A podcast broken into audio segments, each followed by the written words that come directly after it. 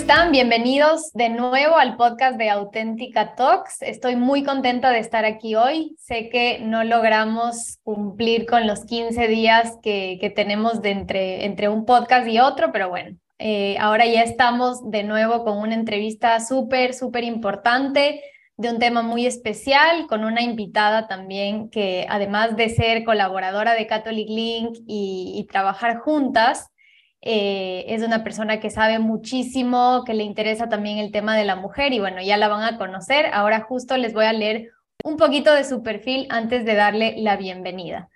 Eh, el día de hoy estamos con María Claudia Arboleda. María Claudia estudió su licenciatura en teología en la Universidad Javeriana de Colombia y continuó sus estudios de maestría en teología en la Universidad de Navarra en España, donde también cursó varios programas de gestión pastoral, pedagogía y didáctica de la religión, además de un curso de estudios sobre la mujer. Y actualmente está terminando sus estudios de doctorado en teología también en la Universidad de Navarra y es profesora de religión en un colegio en España, así como autora y colaboradora de Catholic Link. Clau, qué alegría tenerte por acá. Muchísimas gracias por aceptar la invitación y por estar conmigo en este espacio. Pues Silvia, la verdad es que es una alegría estar acá, una alegría pues compartir este espacio contigo y bueno, a ver si podemos transmitir y comunicar algo bonito a las personas que te escuchan, ¿no? Seguro que sí. No sé si me faltó algo, algo más en tu, en, en el perfil, no sé si quieres comentar alguna cosa adicional o estuve bien. Perfecto, perfecto, ya no hace falta nada más. La verdad es que a veces es un poco como abrumador escuchar cuando la gente habla de uno, pero, pero bueno, todo lo que has dicho es verdad. Buenísimo. No, me encanta que coincidimos también en el, en el programa de, en el curso online de estudios sobre la mujer, que yo también lo hice, ya no sé si es que este año o el año pasado, creo que a inicios de este año, sí, a inicios de este año. Eh, y justo en, el, en, la entrevista anterior estuvimos con Maiku, que es María Cruz Díaz de Terán, la, la profesora, creo que es la encargada del, del, curso, y bueno, ahí hablamos también del curso, así que, bueno, también por ahí que, que todas, las, todas las invitadas y las asistentes tienen algo que ver con este curso, lo cual me encanta porque también esta fue un poco la inspiración de esta segunda temporada del podcast, en realidad, o sea, la primera eh, fue un poquito más sobre temas prácticos, de emprendimiento, aunque también hablamos de temas de espiritualidad y así, pero ahora estamos hablando un poco más desde este enfoque, digamos que histórico, un poquito más filosófico. Quisiera que antes de empezar nos cuentes también un poquito de este, de este proyecto de doctorado que estás haciendo, que me parece súper interesante también, no sé si me equivoco, creo que no hay tantas mujeres en el mundo de la teología, no sé cuánto haya cambiado esto últimamente, pero bueno, cuéntanos, cuéntanos un poquito más como de este contexto para, la, para que la gente también te conozca y, y sepa un poquito más en qué estás.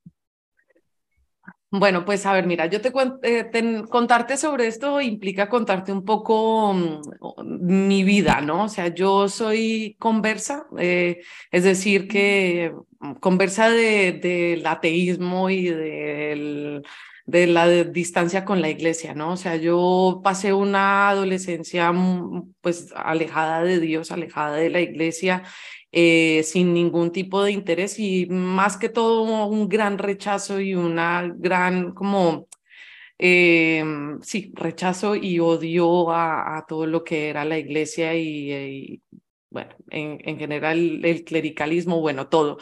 Y em, fue como una inspiración divina después de haber conocido a Dios y de, de, de, tener como un encuentro personal muy profundo con Él, que de verdad, por obra y gracia del Espíritu Santo, decidí eh, estudiar teología. Eh, yo era diseñadora de modas, tenía mi empresa, me iba bien, eh, desfiles, bueno, todas estas cosas. Y claro, cuando empecé a estudiar teología fue como un golpe muy duro de, María Claudia, hace mucho tiempo no lees y esto es muy duro. Y, y bueno, la verdad es que al principio estudiar teología fue extremadamente duro eh, pero me encontré con gente maravillosa en el camino que me ayudaron muchísimo y me enseñaron, o sea, de verdad estoy infinitamente agradecida. Eh, evidentemente, pues no es que no hayan muchas mujeres. En Colombia eh, había unas cuantas más que las que hay acá en España. Bueno, realmente en la Universidad de Navarra yo era, en mi curso era la única mujer en el nivel en el que estaba y ya cuando me gradué de la licenciatura eh, hay dos o tres más eh, mujeres de, en el... en, bueno, en la Facultad de Teología, ¿no? Hay dos profesoras, una que una historiadora y otra que sí estudió teología y bueno, ya es, hace parte de, la facultad. Pero la presencia de la mujer en la Facultad de Teología de la Universidad de Navarra no es, eh, no es muy fuerte, es decir, no hay muchas mujeres, no hay muchas mujeres que estudien dentro de, de la facultad. Muy diferente a lo que es en Colombia, digamos, en Colombia sí había una mayor de mujeres en las facultades y, un, y hay un gran interés de verdad que existan mujeres dentro, eh, en, en, la facultad. Em, en la Universidad de Navarra, pues yo creo que es algo como que poco a poco se ha ido eh, moviendo y, y, bueno, poco a poco se ve un poco más de, de mujeres, pero también es un tema de España, o sea, en España no es que haya muchas mujeres eh, en las facultades de teología y tampoco hay como un, no sé si hay como interés tampoco de, de las mujeres de, de estudiar ni tampoco de, de, de hacer parte. Entonces, yo creo que que bueno, que ahí hay una misión grande y vale la pena y la verdad es que yo no me, no cambiaría mi vida de ahora por la vida que tenía antes, o sea, yo soy absolutamente feliz eh, en, en, el mundo de, de, la teología, de la iglesia, de la, sí, o sea, no, no, no cambiaría mi vida por nada del mundo, me encanta lo que hago, me encanta investigar, escribir sobre temas de fe, y me encanta enseñar, es lo que más me gusta, pero bueno, también sé que es, un, es una vocación y es, y es, pues por eso existe un libro de la vocación eclesial del teólogo, o sea, es una vocación de iglesia, ¿no? Y bueno, poco a poco yo creo que irán habiendo más, más mujeres y o no, que también no sé, eso depende de Dios, ¿no? Y cómo Él va infundiendo en los corazones, como inflamando este deseo de conocer más para amar más, ¿no? No, súper interesante. Te agradezco un montón por compartir, o sea, aparte de tu historia y aparte esto que, que, que, nos cuentas un poco de la experiencia que has vivido en los dos países, que además es, es interesante también como tener ese contraste. Históricamente yo creo que en general la teología y bueno, los temas académicos eran predominantemente masculinos, luego poco a poco la mujer ha ido, ha ido entrando también en el, en el campo académico.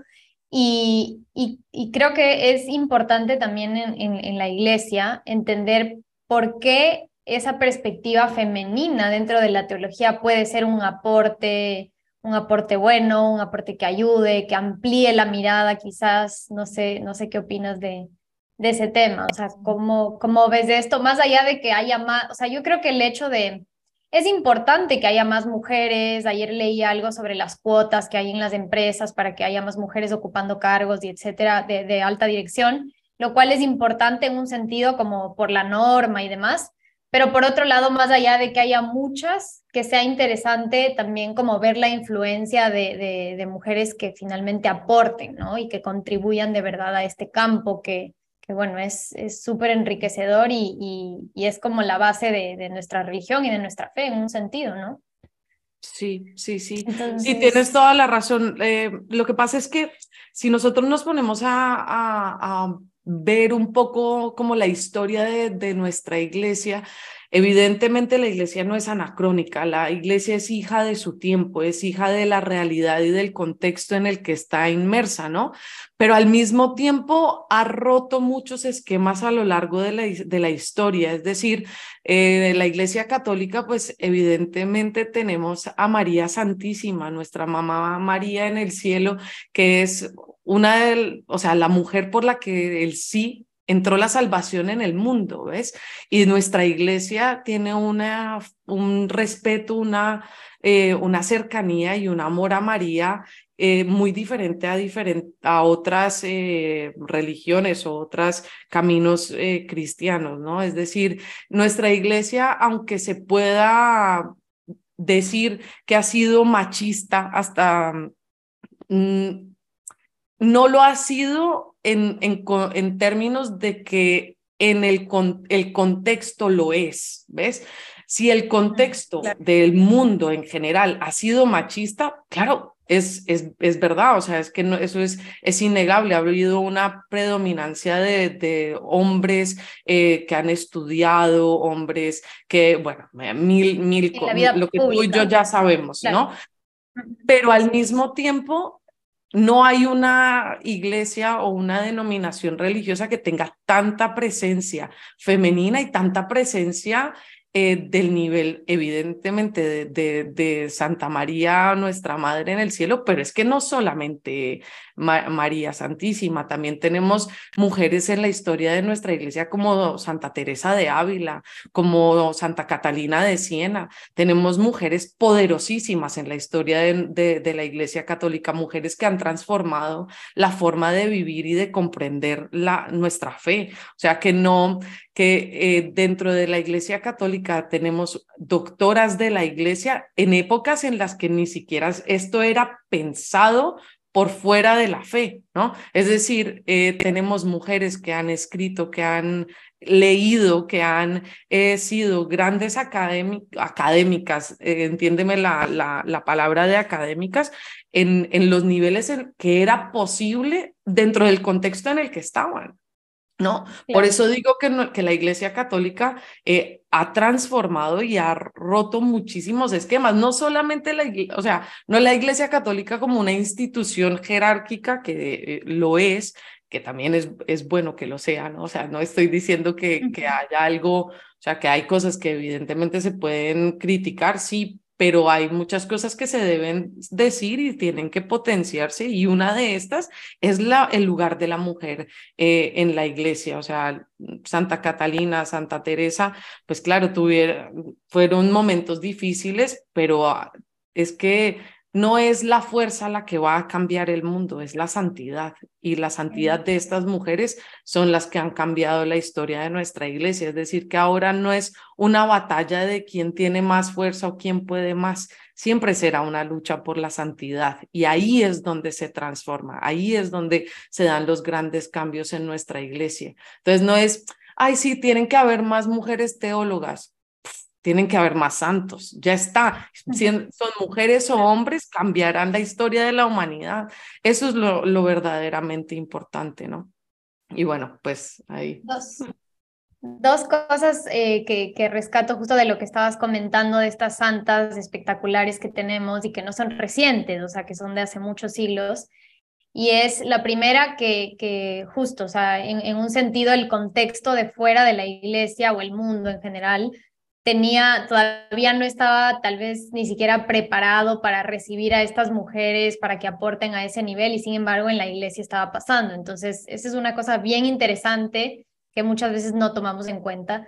Y la segunda es que eh, entonces, claro, tal vez no el suficiente, pero sí hubo un aporte interesante de estas mujeres, o sea, la mirada de Santa Teresita de Jesús con el tema de la ternura, de la infancia espiritual y etcétera, sí que aportó y ayudó a, fortalecer todos estos conocimientos, esta forma de entender la fe que era distinta y que ellas como que de alguna manera fueron metiendo estos detallitos o esta, o esta parte más, más femenina, se podría decir incluso, creo yo, em, en nuestra forma de, de, vivir la fe, en la forma de hacer teología, etcétera. Entonces, esto también sé que está relacionado con tu, con tu proyecto de doctorado, así que seguro tienes, tienes mucho que decir al respecto. Pero bueno, ¿qué opinas con esto de que sí, estas mujeres de verdad estaban aportando como esta visión más femenina dentro de la iglesia en ese entonces? ¿no? Pues mira, la verdad es que yo em, empiezo desde la, el mismo hecho de que ha sido Jesucristo el que ha revolucionado el mundo. Es decir, eh, no, no es una cuestión tanto del hombre o la mujer, sino nosotros seguimos a Cristo, ¿no? Y ha sido Cristo el que ha cambiado la forma de, de comprender lo que es la feminidad, lo que es la masculinidad, lo que es la misma niñez, la misma infancia, ¿no? Y yo creo que eh, lo, con, enlazado con lo que estaba diciendo anteriormente, no es tanto una cuestión de ser hombre o de ser mujer, sino de ser santos. Sí, evidente, es claro que una mujer santa es diferente a un hombre santo porque es que es un hombre y es una mujer. O sea, es que eso no es innegable. O sea, hombres y mujeres, así nos quieran hacer creer que somos iguales, por gracia y gloria de Dios, no somos iguales y aportamos cosas absolutamente diferentes al, al mundo y específicamente a la iglesia. Y sí, eh, el tema de lo que tú dices de la ternura de Dios es, es, mi, es, es mi tesis doctoral, la ternura de Dios en un autor que se llama Monseñor Carlos, Carlos, Carlos Roqueta. Eh, sí, está vivo, es maravilloso, este es el fundador de una eh, del Centro de Espiritualidad Casa de la Ternura en Perugia, en Italia, y él se dedica a la, a la acogida de personas que tienen roto el corazón, eh, roto el corazón no solamente en términos de pareja, sino de dolores espirituales de la mala comprensión que tenemos de quién es Dios, ¿vale? Y Dios es un Dios, el, un Dios de la ternura. O sea, Dios es, expresa su amor a través de la ternura en, el, en la misma creación, ¿no? O sea, en la forma en la que Él se hace presente en nuestras vidas. Eh, y puede entenderse la ternura como una particularidad o una, una característica o un rasgo específicamente femenino, pero no lo es.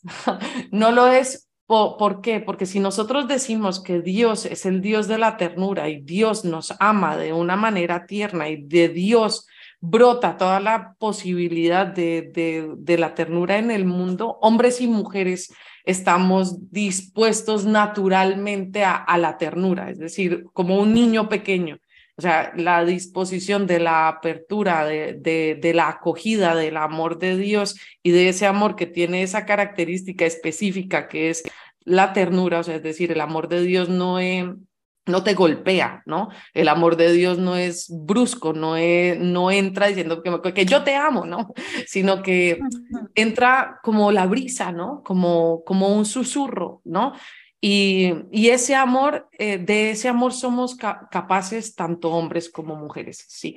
El problema es el mundo en el que vivimos, la mala comprensión de lo que es el amor o las ideas eh, dañinas de lo que es el hombre y es la mujer. Y al hombre es un, el hombre es un ser profundamente maltratado, profundamente herido, al hombre, eh, desde que es pequeño, se le dice, tú no puedes llorar, tú no puedes sentir, tú no puedes mostrar esto, tú contente, retén.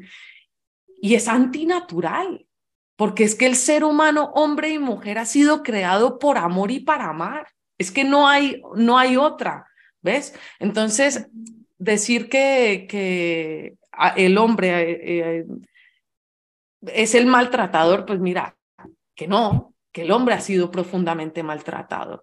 Y estamos en una sociedad en la que hay unas heridas profundísimas en el corazón, tanto de hombres y de mujeres, que necesitan ser sanados y necesitan ser sanados por el amor de Dios, por ese susurro, ese ese viento suave que entra y purifica y limpia y nos da la posibilidad de amar con su mismo corazón, ¿no? O sea, una de las de los grandes eh, rasgos de, de, la ternura de Dios o del haberse encontrado con la, la, ternura de Dios es la transformación del corazón, de ese corazón petrificado y duro a un corazón nuevo y un corazón de carne que palpita al unísono con el corazón de Dios, ¿no? Y, y yo creo que para la mujer es más sencillo eh, encontrarse con, es, con ese amor porque nos han permitido sentir desde pequeñas. Porque a nosotras sí nos han dejado llorar. Porque a nosotras sí nos han dejado estar en, en consonancia con lo que, es, lo que tenemos por dentro. Al hombre no. Al hombre se le, han, se le ha cortado la afectividad y la capacidad de, de, de, de, de transmitir, de ser, de, o sea, no sé, es que la verdad a mí me, me esto me, o sea, esta investigación en, este tema me ha ayudado a encontrarme con, pues con esas necesidades que, tienen los hombres también de, sentirse amados, de sentirse pequeños, de sentirse niños, de, uf, de tantas cosas que, que la sociedad pues les ha quitado. ¿no? Wow, qué interesante, porque en verdad creo que es la primera vez que, que, logramos tocar así este tema más, más a profundidad en el podcast, que como tú sabes, está, digamos que el enfoque es un poco más femenino, desde el nombre y todo lo que hacemos, y también un poco nuestro público, que en realidad el público de Catholic Link eh, es, es 70% mujeres y el 30% son hombres. Y creo que pasa mucho en otros proyectos, conversando con, con Lucía González de Bosco Films, que es esta productora de películas cristianas, también un poco el número era similar, o sea, el 70-80% de su público son mujeres y demás. Y, me parece súper loco también entender que culturalmente se les ha coartado un poco a los hombres, justo esto que, que explica súper bien, y que probablemente también incluso por eso hay ese acercamiento mayor de la mujer, como esa relación con Dios que, puede ser mucho más vulnerable, mucho más humana y que creo que justo por ahí, digamos que los caminos de Dios igual son distintos para cada uno, pero hay una facilidad mayor de poder lograr ese acercamiento y de poder abrirse. Y, y, me parece, o sea, incluso me da tristeza, yo de hecho tengo dos hermanos hombres, soy la única mujer, no creo que hayamos tenido una crianza como muy distinta, pero es verdad que culturalmente eso está ahí y está súper estigmatizado y estaban en un colegio, por ejemplo, ellos solo de hombres, en el que tienes que ser así, tienes que ser macho y las cosas son así, como es increíble pensar que, que en ese sentido de alguna manera podríamos decir que tenemos como una cierta ventaja, ¿no? Entre comillas, porque por eso, o sea, porque culturalmente y no naturalmente, ¿no? Sino culturalmente, como que hemos venido eh, acarreando esto desde hace un montón de tiempo y pensando que ser vulnerable es ser débil también. Y por otro lado, pienso también en todas las mujeres que por querer insertarse en el mundo profesional se han masculinizado y han tratado de perder justo esas características de la ternura, de la acogida, del servicio, del ser vulnerables, como por encajar en este mundo un poco más hecho por hombres porque es normal que si es que ellos fueron los primeros que entraron a la vida pública y crearon esas estructuras pensando un poco masculinamente, entonces era difícil o sigue siendo un poco difícil para la mujer entrar en esas estructuras. Pero es loco, o sea, como tener esta visión de que en realidad eh, el mundo debería irse hacia el otro lado, cuando hemos estado tendiendo todos a ir como hacia un mundo más masculino. O sea, no quiero poner tanto etiquetas porque es difícil decir esto es lo negativo y esto es lo positivo, ¿no? Pero, pero justo lo, que decías, o sea, como esa parte de coartar con, con, con esta parte de la ternura y demás y de la vulnerabilidad se ha cortado para pasar a un mundo mucho más frío, donde las cosas son así transaccionales, objetivas, etcétera. Y, y, qué increíble sería como poder entender este otro lado, que además es el lado probablemente más cercano a Dios, y empezar a tender de alguna manera hacia allá, ¿no? Y justo lo que comentabas al inicio también de que Jesús finalmente vino a ser como un disruptor, porque en ese contexto en el que él llegó al mundo, o sea, además de, de, su importancia, como sabemos que es, que es el Hijo de Dios, pero también históricamente estaba en un contexto complejo en el que, si es que ahorita hablamos de que hay una predominancia masculina, en esa época era creo que el 100%. Entonces, Cuéntanos un poco cómo, cómo Jesús llegó a ser ese disruptor y de qué forma también podríamos empezar a tomar algunas de esas cualidades y, y, esos ejemplos como para que el liderazgo o el talento, que es justo de lo que se habla también en el podcast, tienda a ser un poco más, no sé si femenino, pero por lo menos más tierno, más abierto, más amable, más vulnerable, etcétera. Pues mira, la, la verdad es que Jesucristo con, con su venida eh, lo que hizo fue cambiar las formas eh, en las que estamos llamados a relacionarnos los unos con los otros. No, eh, no estamos llamados ni a la competencia, ni a ver quién puede más. Evidentemente estamos llamados al amor, ¿no? Y, y al amor, a la entrega. Cada uno desde su propio ser, cada uno desde, desde su ser hombre o de su ser mujer. Pero Jesucristo vino a cambiar las formas de, relación en todo sentido, la forma en la que nos miramos, la forma en la que interactuamos los unos con los otros, la forma en la que lo, los, la visión de las mujeres desde la cero o ninguna importancia que tenían en esa época, a también decirles, eh, o sea, a permitir que estuvieran como discípulas ¿no? Que aprendieran con él, que, que escucharan lo que, lo que él tenía para enseñar, ¿no? Eh, claro, ellas desde su particularidad, cada, o sea, el hombre está llamado eh, a, a darse a sí mismo, o sea, biológicamente el hombre se da y la mujer biológicamente está llamada a coger, ¿no?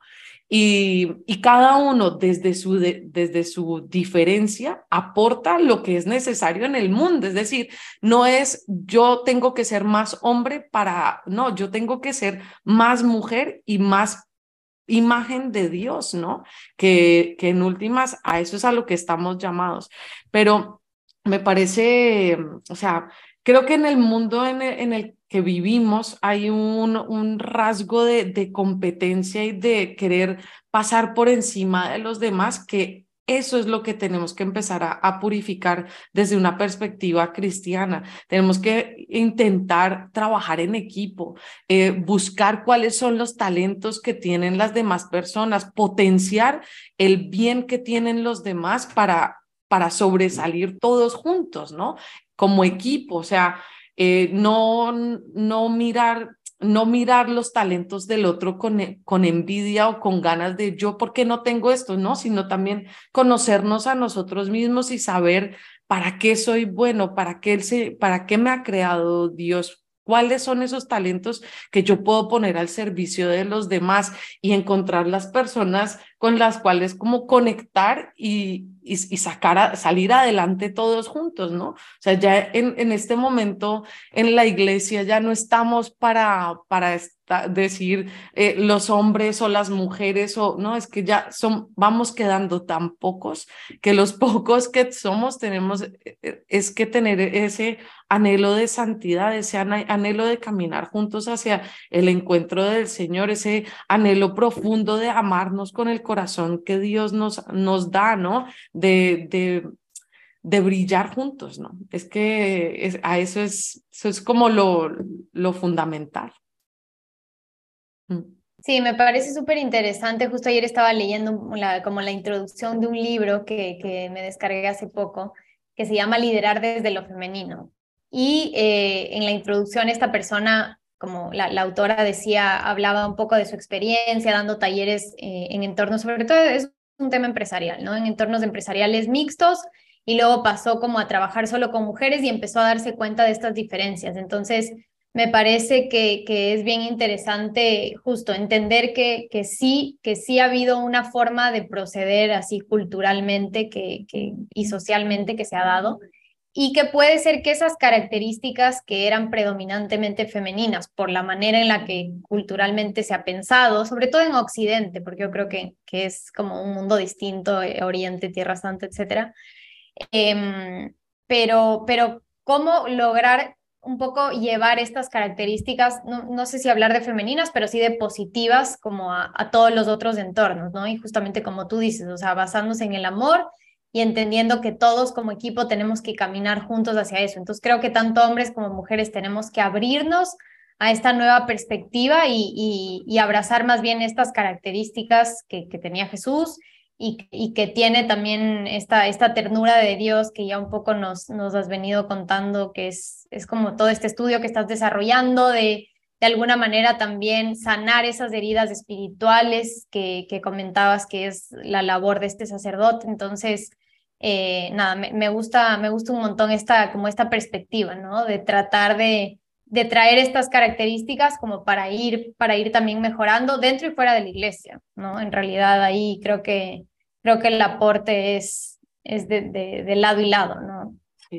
Sí. es que el, el, tema es que vivimos en un mundo que está inmerso en unas redes de pecado profundísimas, profundísimas. O sea, es que si nosotros nos ponemos a pensar en nuestra misma historia, en la historia de las personas que tenemos a nuestro alrededor, de nuestra propia historia familiar, de la historia de nuestros padres, nuestros abuelos, o sea, venimos de, de una historia de, de pecados, de heridas, de dolores, de, de tristezas muy, muy, muy profundas. O sea, es que somos hijos del pecado, del pecado original, ¿no? Y romper con esas, con esas estructuras de pecado, romper con esas redes, pues implica una responsabilidad eh, personal, ¿no? De decir, de tomar la decisión libre de aceptar lo que soy, de dónde vengo, de, mi, mi historia, mi contexto, pero querer romper con lo que, con lo que, con lo que hay, ¿no? O sea, es que es conociéndose a uno mismo, conociéndome a mí misma, permitiéndome ver las heridas, esas heridas que están sacando pus, que huelen feo, que duele, y de, mirarlas y decir, mira, Señor, esto es lo que hay, esto es lo que tengo, este es la, el resultado de toda mi historia, el resultado de donde vengo, te lo entrego, y te lo doy a ti, permitir que sea Él con su poder de sanación, que entre hasta lo más profundo y vaya limpiando y vaya purificando. El tema es que este es un camino que no va a terminar, que terminará en el momento en el que nos encontremos cara a cara, porque es que ninguno está libre de pecado. ¿ve? Por eso ninguno es, puede tirar la primera piedra, ninguno. Y todos estaremos en un proceso profundo y precioso de ir reconociendo nuestros propios eh, pecados, de ir reconociendo nuestras propias heridas, entregándoselas al Señor y sabiendo que pronto él nos permitirá ver otra herida, pero lo precioso de nuestro Señor es que Él no nos deja ver una herida si no es para sanarla, sino es para empezar a purificarla. Y ahí es donde está el proceso de toda nuestra vida. Y solamente ahí seremos capaces de transformar nuestra realidad. Solamente vinculados y enlazados con Dios, vamos a ser capaces de transformar todas nuestras realidades y poder llevar la alegría del cristiano a nuestros trabajos, a nuestras familias, a nuestros amigos, pero es solamente un, un corazón convencido, un corazón transformado, un corazón enamorado, un, un corazón purificado en, en, las llamas del amor que va a poder cambiar eh, así sea un poquitico lo que tenemos, ¿no? Y poder liberar un poquitico las realidades de, tristeza y de dolor. O sea, es que cuando uno se toma el tiempo de, salir a la realidad y de escuchar lo que está pasando en el mundo y, acercarse a las personas, ¿no? O sea, claro, todos sabemos que hay una guerra, todos sabemos que hay hambre en el mundo, claro, pero es que acercarnos a, los, a las personas que sufren en nuestras propias comunidades, ¿no? Y, poder, y poner a la oración nombres propios y, y hacerse vulnerable, porque es que escuchar la tristeza de los demás es duro, es muy duro. Y es mucho más fácil quedarnos en nuestras casas viendo televisión y simplemente pasando de la realidad. Pero cuando nosotros nos permitimos sentir con el corazón del otro, nos estamos haciendo más semejantes a Cristo, ¿no? Y estamos permitiendo que el amor de Dios que ha entrado en nuestra vida entre en la vida de las demás personas para poder... esa es la única manera, es que sin Dios no vale la pena, sin Dios no se puede. Qué bonito, Clau, me encanta. O sea, creo que, que, que nos, dejas, nos dejas un mensaje súper bonito. Creo que el tema de las heridas eh, es algo como muy presente en, en, este tiempo. Estaba pensando, hoy, hoy en la mañana justo escuché un, una meditación de un podcast que se llama ¿Qué haría Jesús? que es de los legionarios, me parece.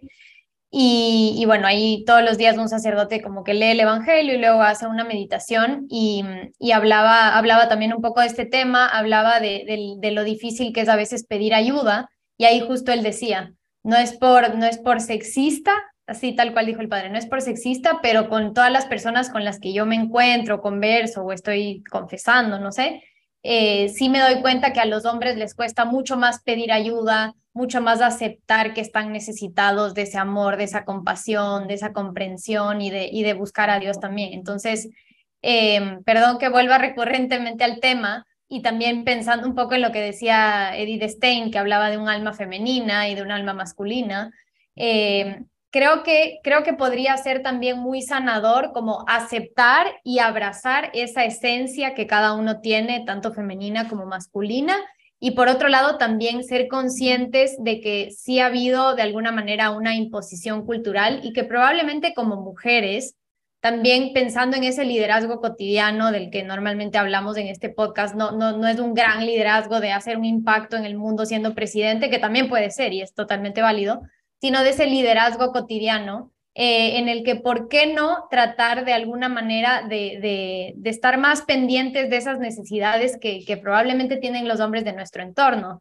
Como dándoles esa confianza y ese espacio para que logren ellos también ser un poco más vulnerables y sanar estas heridas espirituales que obviamente nosotras también tenemos y no estamos ahorita en, en ninguna posición de, de, decir como, ah, es que somos superiores, porque creo que muchas veces con el, con el feminismo radical sí se malentiende eso, o sea, somos las víctimas, el hombre nos, nos ha afectado, el hombre nos ataca constantemente y, y ahora hay un rechazo completo.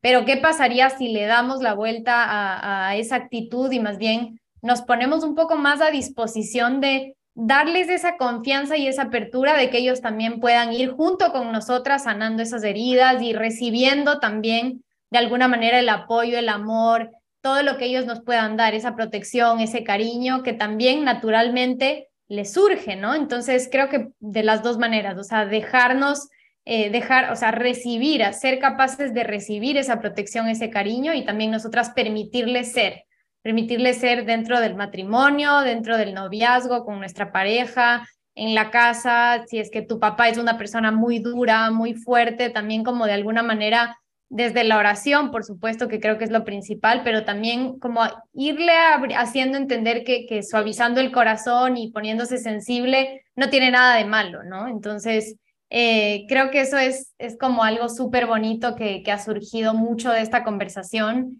Eh, obviamente, todo lo que tú has dicho, centrados en Jesús, centrados en ese amor que, que Él vino a transmitirnos y que, y que nos sigue transmitiendo todos los días a medida de que nosotros también lo queramos, lo queramos recibir. Eh, eso yo creo que ya por tiempo nos toca ir cerrando. Me da pena porque la conversación se puso de verdad buenísima y creo que podríamos profundizar mucho más y quedarnos dos horas acá, ¿no? Simplemente por, por el formato, por las personas que nos escuchan que ya están acostumbradas al tiempo, eh, vamos a ir cerrando, pero, pero de verdad te agradezco muchísimo, me encantó, creo que, que nos has dado un aporte súper valioso que, que, nos llevamos también un mensaje muy lindo y, y sobre todo muy práctico, porque a veces uno piensa que, que estos espacios pueden ser un poco más, yo que sé, académicos o teóricos. Yo de hecho tenía un poquito de miedo de que este de que esta como segunda temporada del podcast resulte en algo un poco más eh, aburrido, incluso, ¿no? Como teórico y poco práctico. Pero mira que ahorita hemos sacado un montón de cosas súper prácticas y, que, y, que, las podemos empezar a vivir hoy mismo, si queremos, ¿no? Entonces, me encantó esa visión, ese enfoque. Te agradezco un montón por, por todo ese aporte. No sé si tú quieres dejarle un mensaje final a la gente, tal vez recomendarnos, no sé, siempre al final les pido que, nos recomienden algún material o algo, si es que una persona quiere iniciarse un poco en este mundo de la teología, si hay algún libro, alguna película, algo que, que te marcó y que tú quisieras también recomendar para que las personas eh, lo vean, lo escuchen y, y, bueno, también por último nos escriban porque yo igual dejo todos los datos acá en el podcast, entonces eh, eso, no sé si tienes algo más. Pues a ver, eh, no lo tenía muy como en mi mente y claro, como eh, mi autor es, eh, italiano y solamente escribe en italiano, pues claro, hay unos, hay varios libros que valdrían la pena. Hay uno que se llama Abrázame, que es toda la antropología de, la ternura y la, importancia de la caricia, del contacto, del acercarnos. Es precioso el, libro y además eh, mi autor es muy mm, eh, pastoral y muy eh, de práctica, ¿no? O sea, como de muy de experiencia. Entonces él hace como preguntas. la verdad es que tiene unos, unos libros bastante interesantes. Hay otro que es, que se, es para la, la mística de la intimidad de, la, de las parejas y hace todo un recorrido sobre del cantar de los cantares en el amor humano y cómo el, ese amor de Dios eh, es visible a través de, ese amor de, esos dos amantes, ¿no? Y es, es muy bonito, la verdad, como eh, ver cómo Dios nos va hablando en la Sagrada Escritura, pero principalmente yo creo que hay unos textos de Isaías que valdría la pena que, que, que, recordáramos el, el, texto en el que nos dice, te tengo tatuado en la, en la planta de mi mano, o sea, eso es, es precioso, o, o los salmos los salmos. Yo creo que a veces nos olvidamos que, que la base de, de, nuestra fe la tenemos en, en la Sagrada Escritura y ir como recordando esas, esas partes, eh, eh, mismo, o sea, en Oseas hay unas muestras del amor de Dios hacia nosotros impresionantes y bueno, evidentemente en el Nuevo Testamento, pues es que, ¿qué te voy a decir? Eh, la carta a los, a los Corintios, donde está el cántico del amor, que es precioso también, el amor lo, todo lo soporta, todo lo, es precioso. Pero bueno, eh, hay muchos, muchos, mucho material para, para buscar. Los, el Papa Francisco también nos deja un montón de enseñanzas del amor eh, de Dios y de la ternura de Dios. Eh, de él viene la revolución de la ternura, el concepto de necesitamos una revolución y la revolución es en la ternura de Dios. Ese eh, también valdría la pena. Pero bueno, eh, ya cuando lo tengo un poco más en mi cabeza, ya te puedo para que los pongas en, eh, en tu podcast, en la, como en la parte de recomendados, porque en este momento no, digamos, Deus Caritas Est también de Ratzinger podría, podría ser bonito leer, o Solo el amor es digno de fe de Hans Urs von Balthasar, que también es precioso ese libro. Eh, pero hay muchos. Bueno, nos has, nos has dado, ya ahorita nos has dado como cinco datos súper valiosos, así que no te preocupes. Ahí les ponemos igual en la, en la descripción y si se te ocurre algo más, lo, lo ponemos también para que, sobre todo yo creo que es como abrirnos a esta perspectiva, ¿no? O sea, empezar con algo y, y creo que este diálogo también puede ser como el abrebocas y les puede ayudar muchísimo a abrir un poco el corazón, abrir la mente, que creo que es también lo que hemos pedido justo tener nosotras también en este espacio. Ojalá que, que lleguemos a muchos corazones. Esa es de verdad la, la intención de este podcast también. Eh, te mando un abrazo enorme, Clau, desde acá y, y, te agradezco de nuevo. Les agradezco también a todos por estar aquí, por quedarse, por escucharnos. No se olviden que pronto va a haber eh, un siguiente episodio en, en Auténtica Talks y ya nos estamos escuchando muy pronto. Un abrazo a todos, cuídense mucho.